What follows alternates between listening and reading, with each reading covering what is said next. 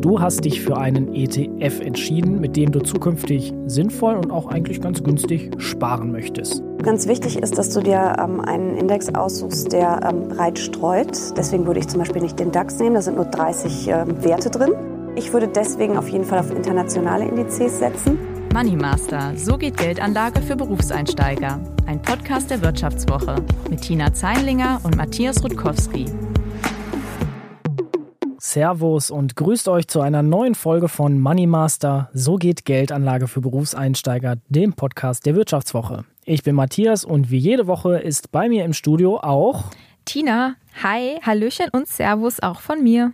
Ja, Tina, letzte Woche hast du ja deine große Entscheidung getroffen. Du hast dich für einen ETF entschieden, mit dem du zukünftig sinnvoll und auch eigentlich ganz günstig sparen möchtest. Schon mal grob haben wir erste Details geklärt und mit zwei Expertinnen zum Beispiel über Replikationsarten gesprochen und darüber, ob du einen thesaurierenden oder einen ausschüttenden ETF auswählen solltest. So, Strich drunter, die Entscheidung ist also gefallen und in dieser Folge geht es nun um die Details. Genau, wir wagen heute sozusagen den ersten Deep Dive ins ETF-Universum. Diese Woche will ich nämlich herausfinden, welcher ETF denn jetzt konkret für mich in Frage kommt und worauf ich bei der Auswahl so achten muss. Die Hörer der letzten Woche erinnern sich vielleicht an Jessica Schwarzer.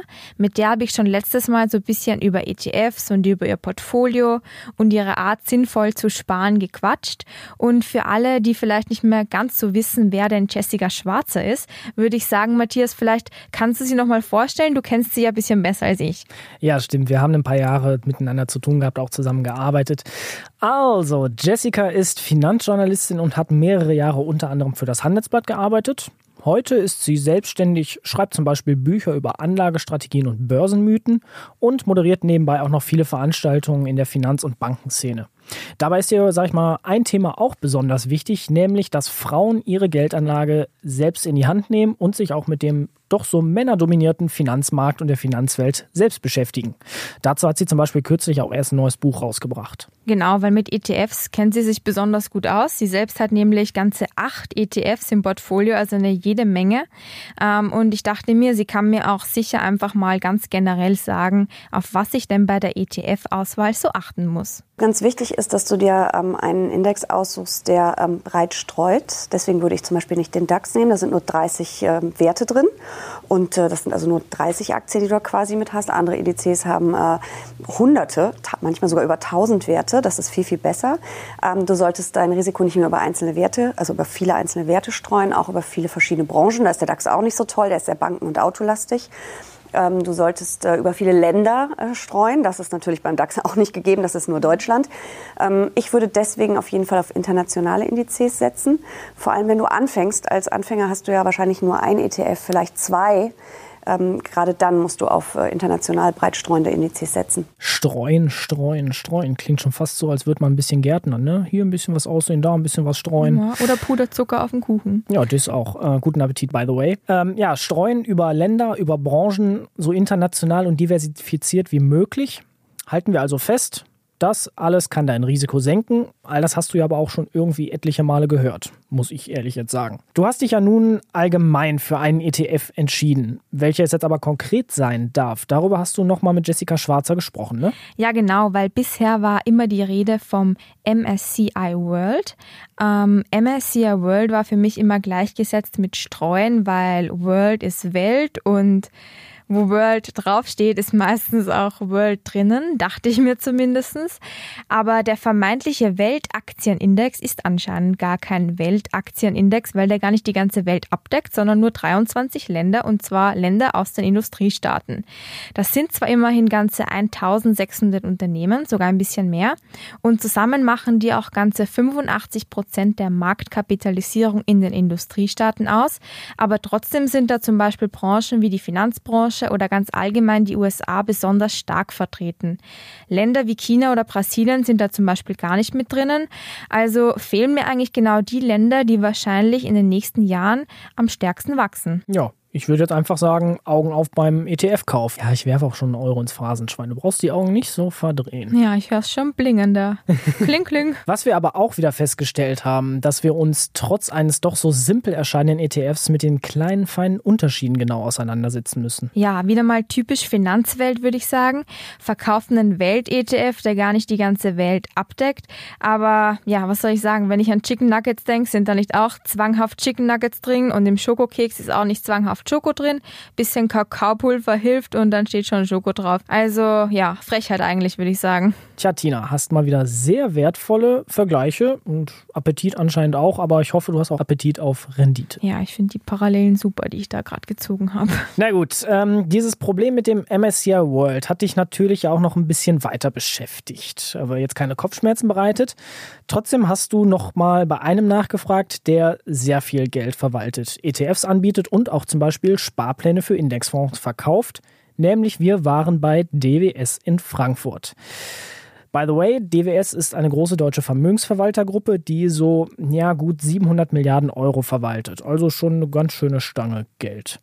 Und bei DWS haben wir mit Erik Wiegand gesprochen. Der ist bei X-Trackers, der ETF-Sparte der DWS, verantwortlich für die Verkaufsstrategien in Europa und Asien. Und von ihm wollte ich wissen, ob das MSCI World Problem ähm, denn wirklich ein Problem ist. Also ob ich die Finger vom MSCI World lassen soll, weil der gar nicht so diversifiziert ist, wie anfänglich angenommen. Oder ob mir das ganz einfach wurscht sein kann, weil die Industriestaaten sowieso super sind, die am weitesten entwickelten Finanzmärkte überhaupt haben und ich die Schwellenländer eigentlich eh nicht in meinem Portfolio brauche, weil die nur unnützes Risiko bringen. Sie haben durchaus äh, recht, wenn Sie sagen, es ist nicht alles, weil die Entwicklungsländer in der Regel fehlen. Wenn man von der marktkapitalisierungsgewichteten Sicht auf das Portfolio schaut, ist der MSCI World schon ein Großteil, weil der macht 85 Prozent, sage ich mal, der Marktkapitalisierung aus. Das heißt, das ist der Fokus. Ähm, der Rest, den kann ich mir sparen, muss ich nicht. Wenn ich sage, ich möchte das mit dem Portfolio haben, habe ich zwei Möglichkeiten. Ich kann sagen, ich nehme noch dazu ein MSCI Emerging Markets zum Beispiel oder ein Emerging Markets ETF, muss auch keine Anlage von MSCI sein oder kein, kein Index. Oder es gibt auch ein Produkt, was beides schon zusammen hat, All Country oder AC World wäre dann die, die Kombination, wo Entwicklungsländer und Schwellenländer zusammen in einem Index und somit dann auch in einem ETF sind. Okay, also Recap für alle. Ähm, für den Fall, dass mich das stört, dass nur 23 Industriestaaten drin sind, ähm, dann kann ich dieses MSCI World Problem ganz einfach lösen, nämlich auf zwei Arten. Entweder ich kaufe nicht den MSCI World, sondern den MSCI World All Country. Das sind zu den 23 Industriestaaten auch 26 Entwicklungsländer mit drinnen, die allerdings nicht so stark gewichtet sind. Das heißt, die sind dann nur zu einer Markt Marktkapitalisierung von 13 Prozent ungefähr drinnen.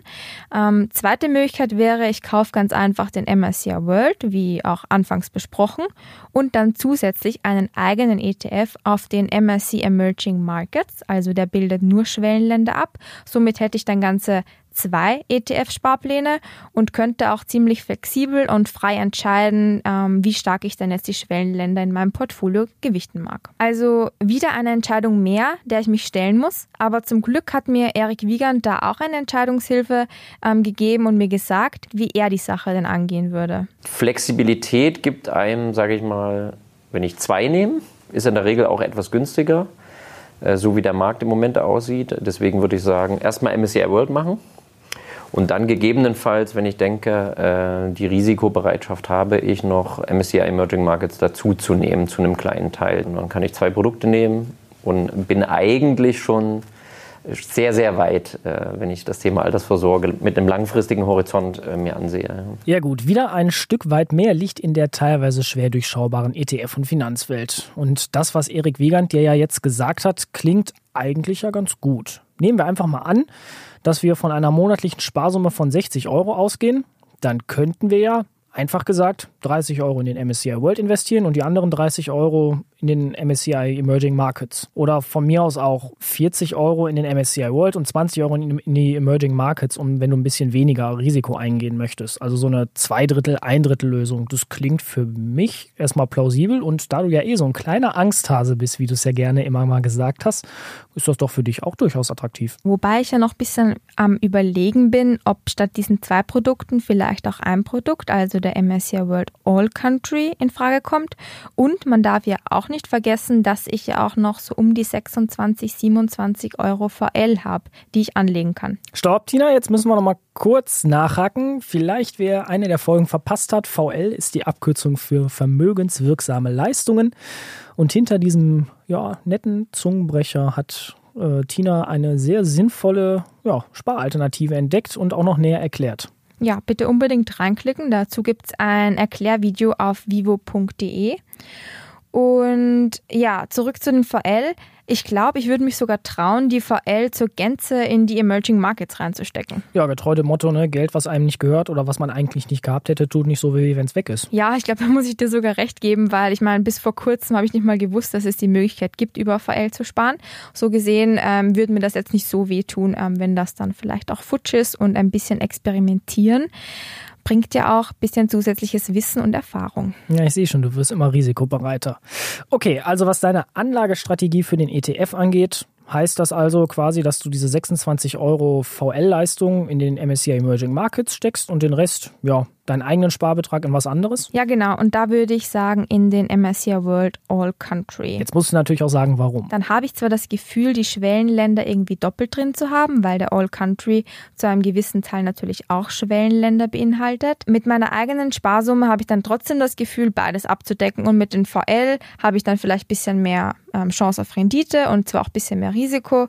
Aber wie gesagt, ein bisschen experimentieren mit Geld, das mir nicht gehört, finde ich durchaus okay. Also deine Strategie ist, dass du deine gesamte Sparsumme so anlegst, als hättest du eigentlich keine VL. Weil die sind ja quasi nur ein Zuckerl obendrauf. Oh, sie versüßen dir den Anlagehorizont. Mhm.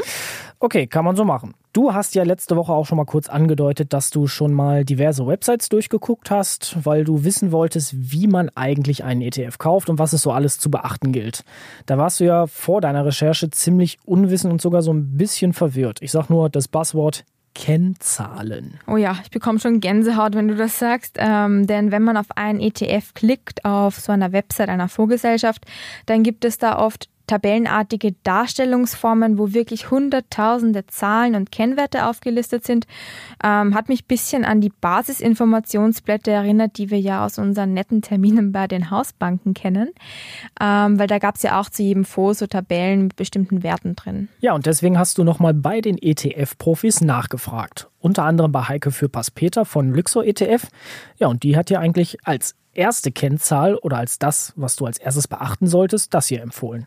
Das eine wäre eben das, je nach äh, Wunsch und Präferenz, die Replikationsform und Wertpapierleihe ja oder nein. Dann ist natürlich ein wichtiger Punkt die Verwaltungsgebühr, die sogenannte Total Expense Ratio, TER. Ähm, die zeigt an, wie viel der Fonds pro Jahr kostet. Das wird aber wirklich kontinuierlich vom Fondswert abgezogen. Die Fondsgröße ist auch noch ausschlaggebend. Da ähm, kann man sagen, natürlich je größer der Fonds ist, ähm, desto sicherer ist es, dass der auch noch wirklich über die nächsten 20, 30, 40 Jahre da ist. Ähm, aber ansonsten, was natürlich auch ein Kriterium sein kann, ist, je nachdem, über welche Banken man den erwirbt, gibt es immer auch wieder Kooperationen, zum Beispiel in kostenfreie Sparpläne, vergünstigte Kaufkonditionen. Und das kann dann natürlich schon einen sehr großen Unterschied ausmachen für die Investoren. Also da macht es Sinn, auch das mit zu berücksichtigen.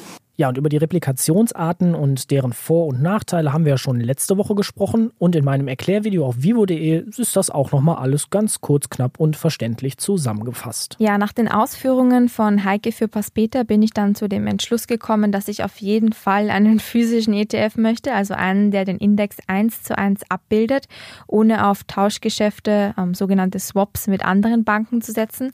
Ganz einfach, um da auch ein bisschen wieder mal auf der sicheren Seite zu sein, auch wenn Jesse Jessica mir letzte Woche gesagt hat, dass ich mir da eigentlich auch bei synthetischen ETFs jetzt nicht so große Sorgen machen müsste. Aber ja, ich möchte einfach auf der sicheren Seite sein und glaube, dass da ein physischer ETF auf jeden Fall die richtige Wahl ist. Ja, und ob ein Fonds jetzt groß oder klein ist, das hat Heike Fürpass-Peter auch nochmal erwähnt. Das dürfen wir an dieser Stelle auch nicht unter den Tisch fallen lassen.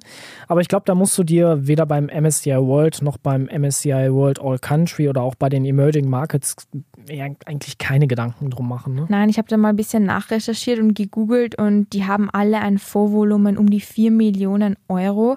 Der MSCI World von iShares sogar 16 Millionen Euro. Also das sind schon richtige Kaliber. Von kleinen Fonds ist da wirklich nicht mehr die Rede. Denken Sie groß, hat mal eine Band aus Norddeutschland einen ihrer Songs genannt und ja, gesagt, getan. Ne? Tina, aber bei den Kennzahlen ist, hat dir noch nicht so wirklich eingeleuchtet ähm, der Begriff Total Expense Ratio, kurz TER oder auf Deutsch um es ganz einfach zu sagen, die Gesamtkostenquote. Das ist sozusagen ähm, einer der ersten Anhaltspunkte, an denen man sich orientieren kann und an denen man auch verschiedene ETFs vergleichen kann, wenn es um Kosten geht. Das ist so ein bisschen eine Kennzahl, die alle Managementgebühren zusammenfasst, ähm, zum Beispiel Kosten für Werbung, für Wirtschaftsprüfer, Anwaltskosten, Druckkosten, all das ist da drinnen. Ähm, und was denn so ein guter Richtwert für diese Gesamtkostenquote ist, das habe ich auch nochmal bei Heike für Paspeter nachgefragt. Wir haben ETFs, die eine deutlich unter 0,1 Prozent pro Jahr an äh, Gesamtkostenquote aufweisen. Ist aber natürlich schwieriger, wenn Sie in Einzelländer gehen, in, in die Schwellenländer. Also bei Standardmärkten alles zwischen 0,5, 0,15 Prozent, wenn es um Einzelländer und Regionen geht. Äh, global, dann sind wir eher im 0,3 Prozent Bereich. Aber da gibt es auch kostengünstigere Lösungen. Also da haben wir auch physische ETFs, die nur 0,12 Prozent pro Jahr kosten. Also mittlerweile kann man Standardmärkte wirklich schon sehr kostengünstig ähm, erwerben. Wobei einen kleinen Einwurf hätte ich an dieser Stelle. In der TER spiegeln sich ja nicht alle Kosten wieder. Die Total Expense Ratio gibt nämlich nur die jährlichen laufenden Kosten für den Besitz eines Fonds an. Also quasi, was ich dafür bezahlen muss, wenn mir der Fonds gehört, beziehungsweise wenn er in meinem Depot ist. Deswegen ist auch die TCO besser. Ja, jetzt geht's aber los, ne? TER versus TCO. Ich glaube, du hast auch ein bisschen zu viel Finanzliteratur gelesen. Ja, ich fühle mich mittlerweile schon wie ein richtiger Finance-Profi. Ähm, ja, TR, TCO. Ja, du wirst echt noch zu so einem kleinen Wolf of the Wall Street. Naja, es sind ja immerhin nur ein paar englische Begriffe, würde ich sagen.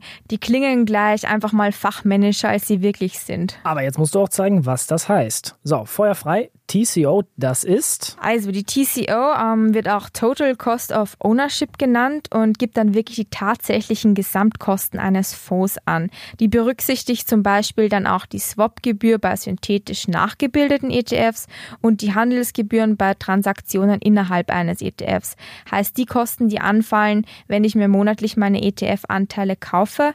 Ähm, ja, und auch Steuern sind damit drin berücksichtigt. Ja, bei den Fonds, die dir zum Beispiel deine Hausbank empfohlen hat, da hast du ja auch immer mal einen Blick auf den sogenannten Ausgabeaufschlag geworfen. Nochmal eben schnell, by the way. Das sind die Kosten, die einmalig beim Kauf eines Investmentfonds anfallen. Bei aktiv gemanagten Fonds liegen die in der Regel so um die ja, 2,5 bis 5 Prozent. Aber es gibt auch so echte ja, Kosten fallen, da liegen dann zum Beispiel diese Kosten bei bis zu 7%. Da muss ich dich aber kurz unterbrechen, weil ähm, ein Leser hat mir ja zum Beispiel einen vorempfohlenen aktiv gemanagten mit 0% Ausgabeaufschlag, ähm, ohne jetzt Werbung machen zu wollen, den Arero Weltfonds. Nur so als kleiner Einwurf da mal. Ja, aber das ist, muss man ehrlich sagen, auch eher schon die Ausnahme. Also wer einen aktiv gemanagten Fonds mit 0% Ausgabeaufschlag finden möchte, der muss schon ganz genau hingucken und lange suchen. Bei ETFs hingegen nicht, weil da gibt es in der Regel gar keinen Ausgabeaufschlag. Also da findet man einfach nur ETFs mit 0% Ausgabeaufschlag, zumindest sehr, sehr viele. Ja, und das ist ja immerhin auch einer der Gründe, wenn nicht der Grund, warum ich einen ETF kaufe. So, jetzt hast du aber auch wieder eine ziemlich große Menge an Kennzahlen, die du jetzt vielleicht gut benennen kannst, wo du auch weißt, was sie dir sagen und die dir einen Überblick über die Kosten eines ETFs geben. Jetzt solltest du doch alles im Blick haben und eigentlich Bescheid wissen. Oder bist du jetzt noch verwirrter als zuvor, weil du jetzt eigentlich schon wieder zu viele Informationen hast? Ja, ein bisschen verwirrt bin ich schon. Irritation ist auch durchaus noch da. Ein Haufen Kennzahlen, ein Haufen Dinge, auf die ich achten soll. Und deswegen wollte ich bei Erik Wiegand wirklich ganz kurz und knapp nochmal wissen, wie ich denn jetzt einen kostengünstigen ETF finde. Wenn wir jetzt mal in der ETF-Welt bleiben, äh, von den großen Anbietern ähm, dann so ein MSCI World und ein MSCI Emerging ETF zu nehmen, sind die Gebühren in der Regel sehr, sehr günstig. Da muss ich als Anleger eigentlich gar nicht mehr so viel recherchieren, ja, weil die Wahrscheinlichkeit, dass ich da in Anführungszeichen ein teureres Produkt kaufe, ist klein. Ähm, also jetzt bei uns zum Beispiel so ein MSCI World kostet 19 Basispunkte, das heißt 0,19 Prozent Gesamtkostenquote pro Jahr. Das heißt im Prinzip, wie viel kostet mich die Hülle, also diese Fondshülle, in der die gesamten Aktien verwaltet werden pro Jahr. Und das ist mit 0,19 Prozent, äh, denke ich, durchaus äh, sehr attraktiv. Wenn ich mich in dieser Welt bewege, bei einem großen ETF-Anbieter bin, habe ich, sage ich mal, per Definition ein günstiges Produkt. Ob das jetzt 0,25, 0,19, 0,2, 0,3 ist, ist eigentlich für mich nicht so entscheidend dann als Anleger. Gut, getreu dem Motto Fuß auf die Bremse. Aber in deiner etwas übereifrigen ETF-Suche hat er dich ja auch ein bisschen gebremst. Also können wir das ja schon so stehen lassen. Viel falsch machen kannst du aber so gesehen trotzdem jetzt eigentlich nicht mehr. Ja, ich fand das auch persönlich ziemlich erstaunlich, aber auch irgendwie beruhigend zu wissen, ähm, okay, wenn ich einen ETF von einem großen Anbieter kaufe, dann bewegen sich die in der Regel alle in einem sehr, sehr günstigen Rahmen. Ähm, vor allem die ETFs von den populären Anbietern, wie gesagt.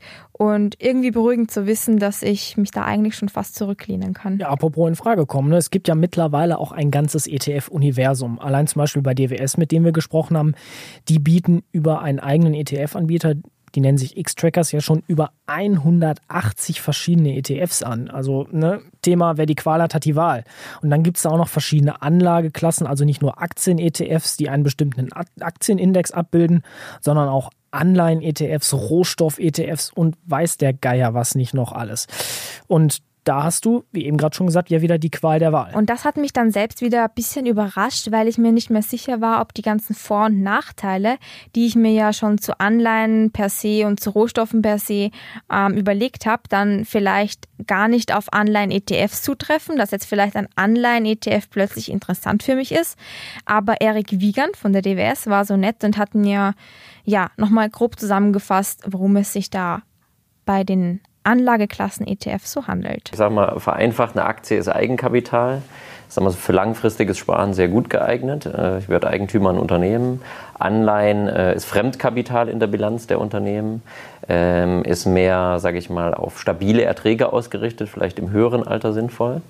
Und Rohstoffe, sage ich mal, gerade für institutionelle Investoren ein wichtiges Thema zur Diversifikation im Portfolio. Ja, und seine ETF-Anlagenklassenempfehlung für dich lautet? Also angefangen wieder von der Anlageklasse würde ich empfehlen, wenn man sehr jung anfängt zu sparen, im Aktienbereich zu bleiben, weil langfristig das äh, das höchste Ertragspotenzial bietet und ich sage mal so, man beteiligt sich über die Unternehmen direkt an der Wirtschaftskraft. Deswegen würde ich mal, wenn man ähm, Altersvorsorge im Blick hat, äh, das Thema Aktien im Vordergrund stellen. Gut, dann hätten wir jetzt also neben den Replikationsarten, den Kostenpunkten eine weitere wichtige Kategorie, nach denen du auf den Websites filtern kannst, nämlich eben die Anlageklasse. Ähm, eine Sache, die wir aber noch nicht besprochen haben, ist dir aber auch noch ins Auge gesprungen und da hast du dich natürlich auch wieder darüber informiert. Ja, da gab es dann wieder so ein Kästchen, wo man einen Haken setzen konnte ähm, und daneben stand währungsgesichert. Wichtig oder nicht, für mich als Junganlegerin, auch mit dieser Frage habe ich dann nochmal Erik Wiegand bombardiert. Die kurze Aussage ist nein. Weil wenn Sie einen globalen Aktienindex kaufen, ist die, die Währung, die Sie haben, die Währung der Aktien in dem Index und somit in dem ETF-Portfolio. Also wenn wir jetzt zum Beispiel bei MSCI World sind, haben Sie dann 20 Währungen oder 18 Währungen äh, in dem Portfolio.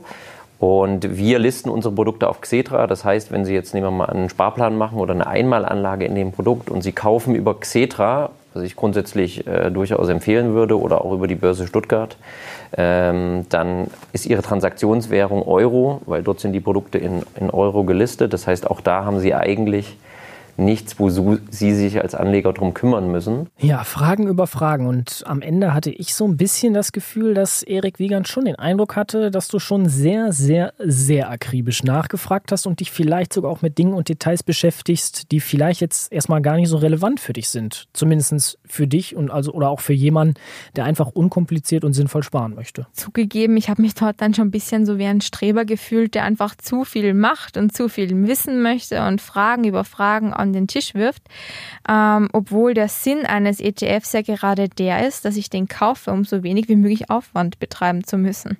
Ja, aber ganz locker gelassen hast du trotzdem nicht. Zu Recht, es geht ja ums Geld und nur Bares ist Wahres. Am Ende ging es aber auch nochmal um dieses Thema Liquidität eines ETFs. Das ist ja auch immer mal wieder bei deinen ganzen Suchen und bei diesen ganzen Filtern aufgeploppt. Denn auf dem Weg nach Frankfurt hast du mich ja das, glaube ich, auch schon mal gefragt, ob du dich überhaupt auch damit beschäftigen solltest. So, kurz knapp, by the way. Liquidität, die sagt eigentlich einem Anleger, wie oft ETFs den Eigentümer wechseln, also mehr oder weniger, wie schnell die ETFs gehandelt werden so sage ich mal, Pi mal Daumen kann man sagen, je öfter das der Fall ist, also je öfter so ein ETF gehandelt wird, desto geringer ist die sogenannte Geldbriefspanne, also der Unterschied zwischen An- und Verkaufspreis. Das ist natürlich für die Werteentwicklung eines ETF-Sparplans wichtig, denn je liquider ein ETF ist, desto mehr Anteile sind also im Umlauf. Kurzer Einwurf, dieser Unterschied zwischen An- und Verkaufspreis wird auch Spread genannt, weil diesen Begriff findet man auch sehr, sehr oft auf diesen Websites. Ja, da kam wieder die VWLerin in dir durch. Äh, aber bei einem Sparplan sollte dieser Spread, das könnt ihr euch notieren, möglichst gering sein. Im Internet oder zum Beispiel auf Xetra, wo man ETFs kaufen kann, da wird dieses Liquiditätsmaß ähm, abgekürzt mit XLM, Xetra Liquidity Measure. Ähm, und damit kann man eben einschätzen, wie liquide denn so ein ETF ist. Was das jetzt genau für mich heißt und ob diese Kennzahl wichtig ist, habe ich auch nochmal nachgefragt und eine ziemlich klare Antwort bekommen. Ich würde auch das in die Ecke schieben. Ähm, ich möchte darüber Bescheid wissen, möchte mich beschäftigen, möchte selber tätig werden. Dann ist es was, was man wissen sollte. Wenn ich sage, ich möchte eigentlich nur einfach flexibel, kosteneffizient, äh, möglichst ohne viel Aufwand für, fürs Alter vorsorgen, ist es nichts, wo ich ein Auge drauf haben muss. Also auch hier gilt ganz vereinfacht gesagt, wenn ich mich an die gängigen populären ETFs der großen Anbieter halte, sprich zum Beispiel MSCI World von BlackRock, iShares oder AC World von DWSX Trackers, dann kann mir das eigentlich komplett wurscht sein, welches Liquiditätsmaß da steht. Ähm, und da kann ich mit ruhigem Gewissen davon ausgehen, dass der, ja, salopp gesagt, eh alles passt. Ja, schön gesagt, eh alles passt, dann rundum sorglos Paket ist dann quasi wieder so das, was du haben wolltest und was du dann auch bekommst. Nochmal kurz, by the way, wir haben jetzt diverse Anbieter auch namentlich genannt. Es ist keine Werbung. Hier fließt kein Geld dafür, dass wir die nennen. Nur damit ihr das nochmal wisst und das möchten wir einfach nur nochmal hervorheben. Aber nichtsdestotrotz, Tina, es klingt alles sehr spannend und ich würde sagen, wir lassen jetzt mal ganz entspannt diese Folge 9 Revue passieren. Deine Entscheidung wissen wir, du hast dich für einen ETF entschieden, aber was hast du aus dieser Folge für dich mitgenommen? Deine drei Punkte, ihr kennt es mittlerweile, feuerfrei. Punkt 1. Wenn ich wirklich international streuen möchte, also auch die Schwellenländer in meinem Portfolio haben will, dann kann ich entweder den MSCI World All Country nehmen oder einen ETF auf den MSCI World und einen auf die Emerging Markets kaufen. Punkt 2. Thema Kosten. Eine gute Total Expense Ratio, auch Gesamtkostenquote, ähm, liegt im Bereich von 0,1 bis 0,5 Prozent im Jahr. Wenn ich aber wirklich alle Kosten im Auge behalten möchte, sollte ich mir auch die TCO, die Total Cost of Ownership, anschauen. Die beinhaltet nämlich auch die Kosten, die beim Handeln mit meinen ETF-Anteilen anfallen. Allgemein ist es aber so, dass ich, sofern ich mich für einen beliebten ETF von einem großen Anbieter entscheide, bei den Kosten gar nicht mehr so viel recherchieren muss, weil die sowieso alle sehr, sehr günstig sind. Punkt 3. Details wie das Währungsrisiko oder das Liquiditätsmaß, das sind alles Dinge, um die ich mich eigentlich nicht so wirklich zu kümmern brauche. Der Sinn eines ETFs ist es ja gerade, mit wenig Aufwand sinnvoll zu sparen. Vielleicht muss ich mich dann wirklich einfach mal mit weniger als 100% Durchblick zufrieden geben. Ja, manchmal ist weniger auch mehr. Das war Folge 9 unseres Wirtschaftswoche-Podcasts Money Master. So geht Geldanlage für Berufseinsteiger. Wir sagen danke fürs Zuhören. Wir freuen uns, wenn ihr nächste Woche wieder mit dabei seid. Ich sag Tschüss und Tina bitte, wie gewohnt, mit deinen schönen Verabschiedungsworten. Servus, Pfirti und Baba. Das war Money Master. So geht Geldanlage für Berufseinsteiger von Tina Zeinlinger und Matthias Rutkowski. Unser Podcast wird produziert von Sandra Beuko, Anna Höhnscheid, Ellen Kreuer und Lutz Knappmann. Die nächste Folge erscheint am Donnerstag um 15 Uhr. Herzlichen Dank fürs Zuhören und bis zur nächsten Woche.